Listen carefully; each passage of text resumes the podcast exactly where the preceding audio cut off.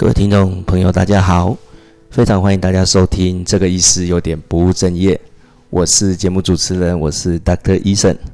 今天呢，很高兴呢，请到国内算在水中摄影的一位有名的大师，也是我的好朋友金太郎教练来我们的节目，跟我们聊一聊呃水中摄影这一块到底有什么特别不一样的地方。哎，金太郎教练你好，嗨，你好，你好。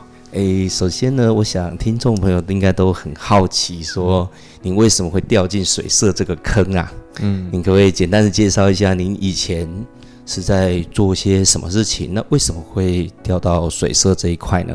嗯，呃，我是金太郎，那我原本就是一位商业摄影师。嗯哼。那原本我主要拍摄的类别大概就是各种，因为既然是商业商业摄影，所以的话就会有一些很多的商品，或是婚礼、婚纱等等的，像是这种，或是像汽车摄影，总之就是一般的商业摄影师。我原本的兴趣当然就是摄影，所以最后才会走到商业摄影这一块。那老实说，商业摄影只是一份正常的工作而已。我真正喜欢拍的题材是那一种，嗯，生物类的动物，例如狮子、老虎、大象那一种。哦。那是又是另外一个很特别不一样的领域。对，那就是我们所谓的生态摄影。啊，对，那生态摄影，生态摄影师呢，他其实要，如果要以生态摄影成为你的工作的话，其实是比较吃力的，因为他的题材少。对，而且，呃，我说一个最直接的，因为。动物它不会付薪水给你，没错，我这是最老实的。没错，没错，没错。那我们如果要成为像是呃知名的杂志的摄影师，那你必须要先被看到。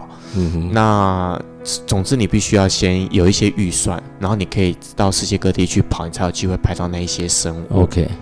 嗯，算是非自己所愿啊。那因为要成为一位生态摄影师，真的呃要花费的。费用比较高昂一点，那所以才会变成是一位商业摄影师。嗯哼，所以什么时候开始接触潜水这一块？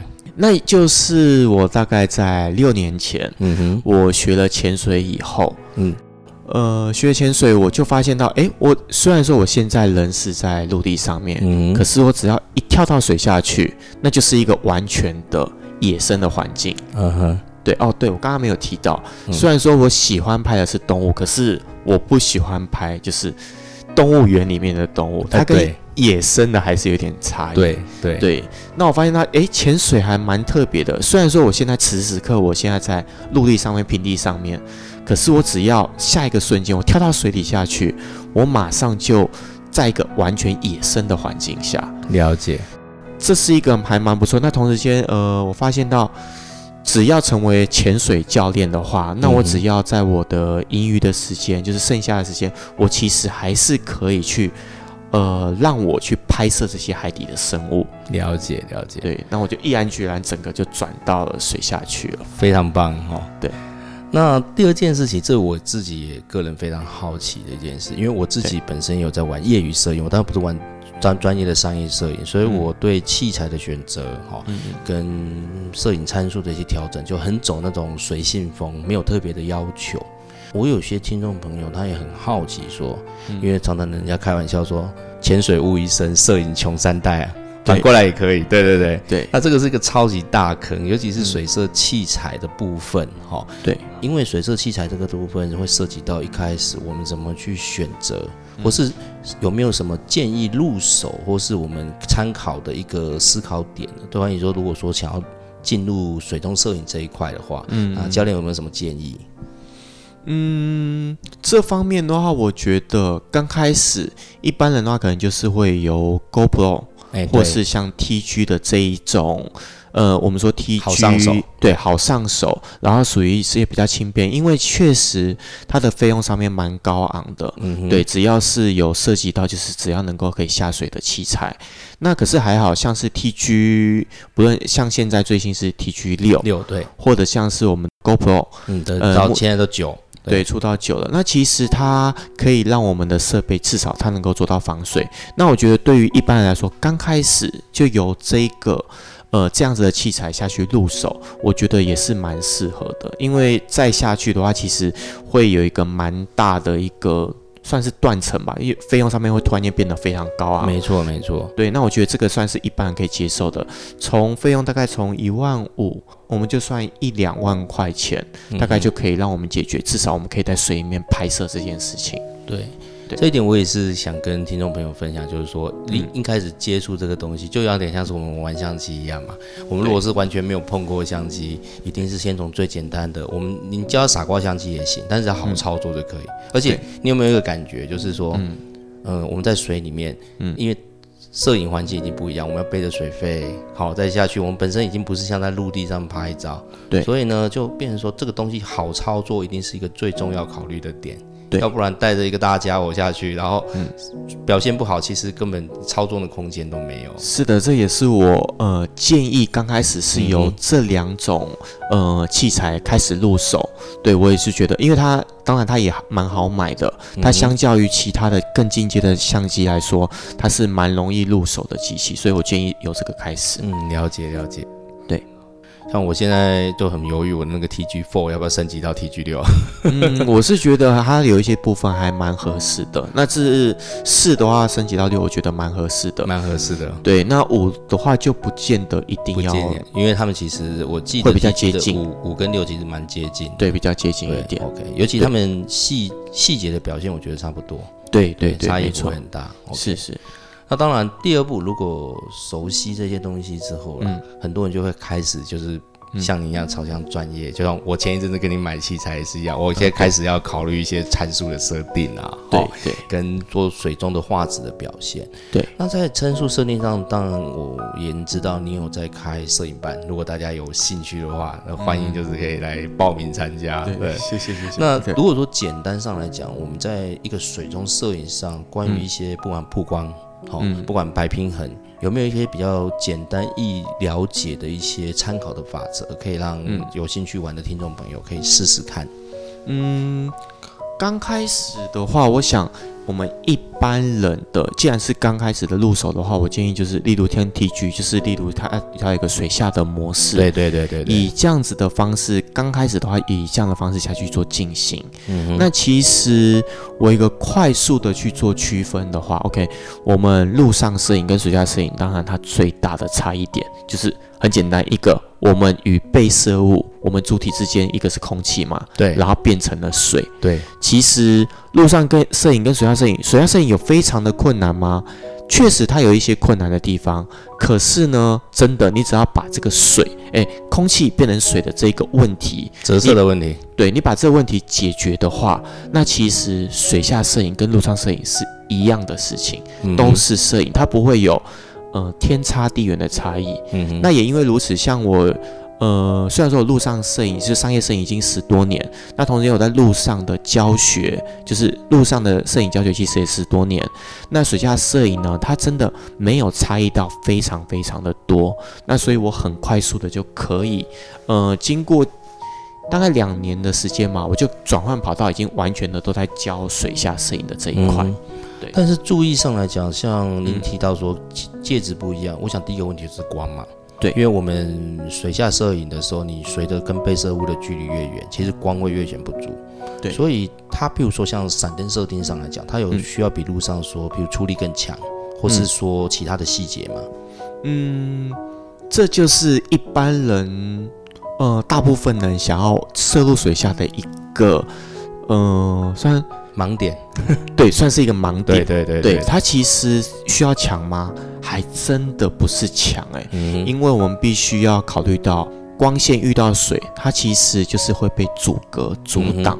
对，那既然会被阻隔阻挡，所以我们第一个要解决的应该是我们与被摄物的距离。嗯，对，那只要我们可以拉近了距离的话，那可以大幅度的。减少这个问题存在，所以我们第一个要先把问题解决，而不是说哦，因为它比较远、比较暗，所以我把光线打强。对，这个的话是一般人，嗯，算是蛮容易，就是这这就是一个盲点，蛮容易犯的错误。不过因为刚好也这是水色里面最特别困难的地方，我们想要靠近被摄物，它可能就会离开。对，所以便是反正我们的潜水技巧相当重要啊，怎么去保持中性浮力呀？怎么去少吐一点泡泡，让这些被东西不要被吓走，这好像比较重要。这个都是呃，算是互相都影响，互相的都都非常的重要啦，有点像是他们互相有被。有种被牵制的感觉，嗯呃，也像是我们的曝光三元素，光圈、快门、ISO，彼此之间呢都有一点略显不一样。虽然它的最主要的。都是为了光线的多寡嘛，那可是他们都有一些背后有一些不一样的地方。了解，对对对，互相被牵制。嗯，对，当然啦，因为我觉得这一块的东西是有涉及到非常非常复杂的问题，对他，也不可能在节目当中三言两语讲清楚。所以各位听众朋友，如果真的非常有兴趣的话，呃，金太郎教练随时都在开这个摄影班，也谢谢，也欢迎大家加入。我我就是一直想要找时间啊，是不是？想学的太。太多了，没问题，没问题。对，有机会的，一定有机会。对，那第三个部分呢？我当然我自己个人也蛮好奇的，就是离这次最近的一个比赛，就是决战水下伸展台嘛。那个时候在台湾的好几个前店，对，做这个水下摄影，但是题材稍微有点不一样，是变是人物。对对，那这个比赛我当时也很好奇，虽然有有想过参加，不过当时因为器材真的也不够，那第二个技术也还没到位了，所以说，不过我就是刚好去蓝屿玩的时候遇到你们就摄影摄影比赛的 过程，对，也蛮好玩的。那不知道可不可以请教练简单的聊一下，说这个比赛的过程当中有没有什么有趣的事情啊，或者是比赛的方式啊，有没有什么好玩的地方呢？嗯，我觉得各方面，嗯。还还 OK，对，对我来说的话，呃，我原本就是一位，既然我是一位商业摄影，刚刚有提到说我，呃，其实我也会拍 model 或是商品嘛，所以还有一些艺人，其实我也拍过。嗯那所以在路上拍人像对我来说也没有问题，可是，在水下，因为我都在拍生物，因为我好不容易，我以前是没机会拍生物，所以我在水下，我大量的都在拍生物类别的。没错。那在水下。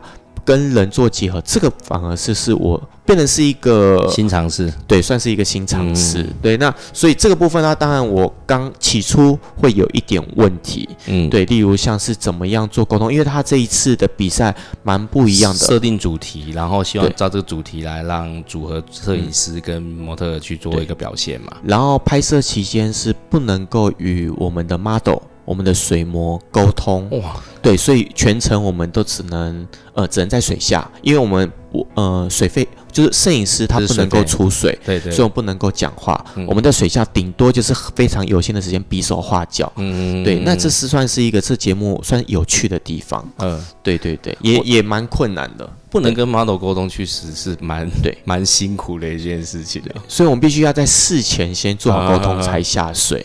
那当然，水下一定会有，毕竟环境瞬息万变嘛，所以会有很多的临时的突发状况，很多问题。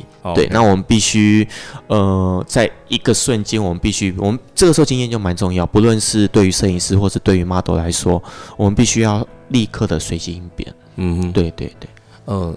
那有没有说 model，比如说他没有办法跟你默契不够好啊，或是呃，就是没有办法去理解说你希望呈现的效果？其实我蛮好奇的是，如果说像这样子不能跟 model 沟通的时候，它这个主题呈现是以摄影师为导向，还是 model 为导向？这个我就很好奇。